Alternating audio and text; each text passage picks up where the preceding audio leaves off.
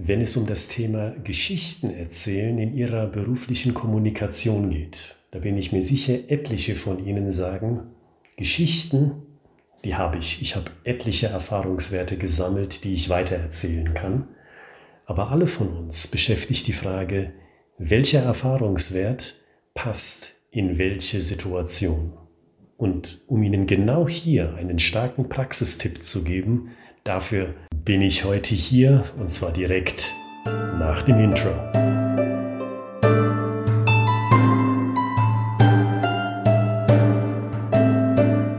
Ich grüße Sie, meine Damen und Herren, zu einer neuen Ausgabe von des Hofnarren Xter Streich, also dem Storytelling Podcast für Ihre Unternehmenskommunikation. Der Podcast, wo Sie praktische Tipps bekommen. Tipps, die Sie also sofort anwenden können, wenn Sie diese Episode gehört haben und das nächste Mal beruflich gut und stark kommunizieren müssen.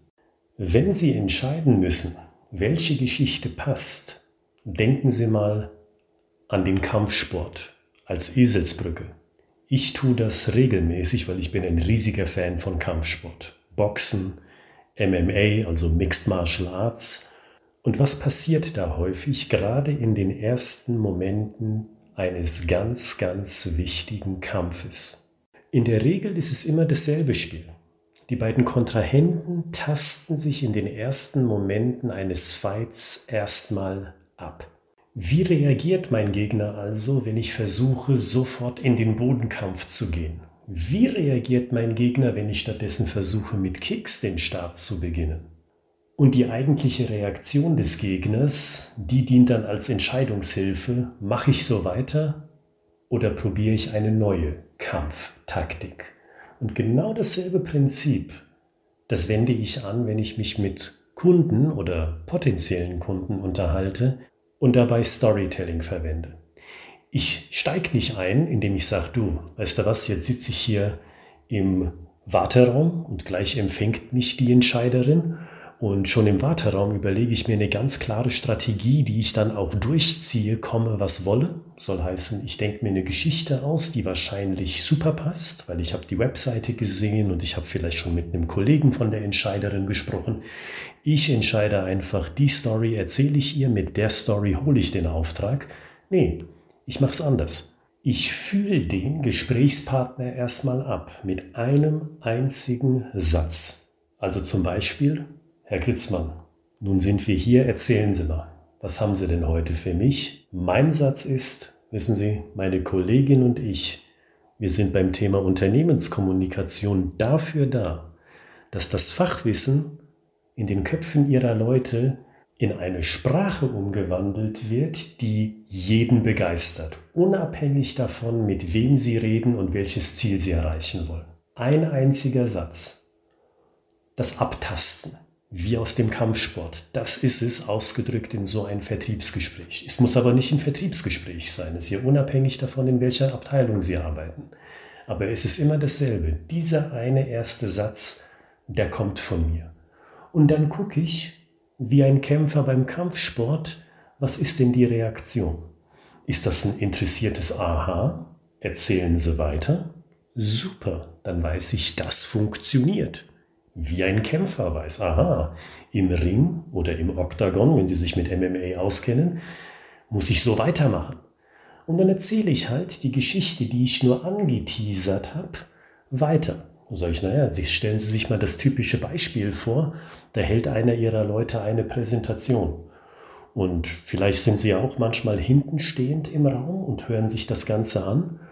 Und was merken Sie denn da? Wenn Ihr Kollege da spricht, definitiv ein super Fachwissen hat, aber sich auch entsprechend akademisch ausdrückt. Da sehen Sie doch ganz schnell, nach fünf, sechs, sieben Minuten beginnen die Ersten in ihren Taschen zu kruschen, mit ihrem Handy zu spielen, gelangweilt irgendwas auf ihre Zettel zu malen, die vor ihnen liegen. Und was sagt ihnen das als Entscheiderin? Das sagt ihnen ja, dass beim Thema Kommunikation, beim Thema Präsentation bei ihren Leuten noch eine ganze Ecke mehr geht, weil das wollen sie ja nicht sehen.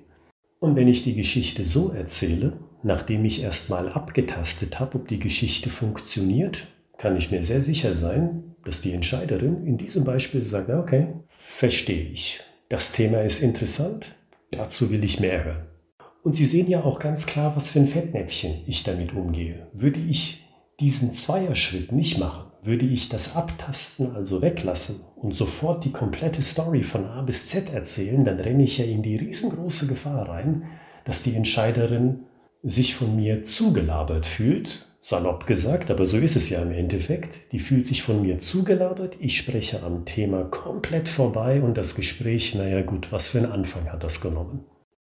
Also haben Sie immer diesen einen Satz erstmal parat und tasten Sie mit diesem Satz die Reaktion ab. Und wenn die Reaktion negativ ist, wenn die Entscheiderin zu mir sagen würde in diesem Beispiel, also nee, Herr Gritzmann, das Thema Fachwissen so übersetzen, dass es die Leute anspricht, das ist nicht unser Problem. Da hatten wir schon Workshops, unsere Leute sind geschult, das ist nicht das Ding. Aber beim Thema Storytelling interessiert mich auch XYZ. Dann haben sie halt einen zweiten Satz parat. Zum Beispiel könnte ich sagen, wissen Sie, das Thema, was Sie genannt haben, super wichtig, weil meine Kollegin und ich sind genau diejenigen, die das Thema Storytelling nachhaltig in die Köpfe ihrer Leute bringt. Das heißt, in zwei Monaten noch, wenn Sie dann nachhaken, was ist denn hängen geblieben, dann ist das eine ganze Menge. Dann ist das mein zweiter Satz und das Spielchen geht wieder von vorne los. Auch das ist dieser Abtastgedanke, wie beim Kampfsport, springt die Entscheiderin darauf an. Und wenn sie das tut, kann ich sagen, ja, wissen Sie, das können Sie sich konkret so vorstellen. Passen Sie mal auf. Und dann gibt es eine Mini-Geschichte zu eben diesem Punkt, dem Gedanken der Nachhaltigkeit. Was meinen wir, wenn wir sagen, unsere Weiterbildung ist nachhaltig? Und dann gibt es da den Erfahrungswert dazu. Aber vorangegangen ist wiederum das Abtasten, wie beim Kampfsport. Und diesen Tipp gebe ich Ihnen mit, insbesondere wenn Sie sagen, Mensch, Kind, Herr Gritzmann, ich sehe, dass das Thema Storytelling wichtig ist. Damit kann man die Leute emotional packen, aber ich will mir in meinem beruflichen Alltag nicht die Mühe machen, mir da groß etwas aus den Fingern zu saugen. Aber das verstehe ich. Das Thema ist neu. Sie sind in der Regel noch unerfahren mit diesem Thema und sie haben, weiß Gott, in vielerlei Fällen genug auf ihrem Schreibtisch liegen, ohne dass sie da neue Sperenzien ausprobieren. Aber weil sie denken, und das tun sicherlich etliche von ihnen, das ist so ein wichtiges Thema, dann fangen Sie doch niedrigschwellig an. Und das Einzige, was Sie sich überlegen müssen, ist dieser eine knackige Satz, den Sie des Abtastens willen in einem Gespräch unterbringen, um zu gucken, zieht das, funktioniert das, ruft das eine Reaktion beim Gegenüber hervor, wo Sie sagen, da ist noch mehr drin. Ich bin gerade auf etwas gestoßen, wo beim Gegenüber das Licht angeht und er oder sie sagt, ja, genau das ist es. Das ist ja wirklich, wirklich, wirklich niedrigschwellig. Das können Sie sich auf dem Weg zur Arbeit im Auto oder in den öffentlichen Verkehrsmitteln mal einfach zusammenbauen und einsetzen, wenn Sie die Gelegenheit haben.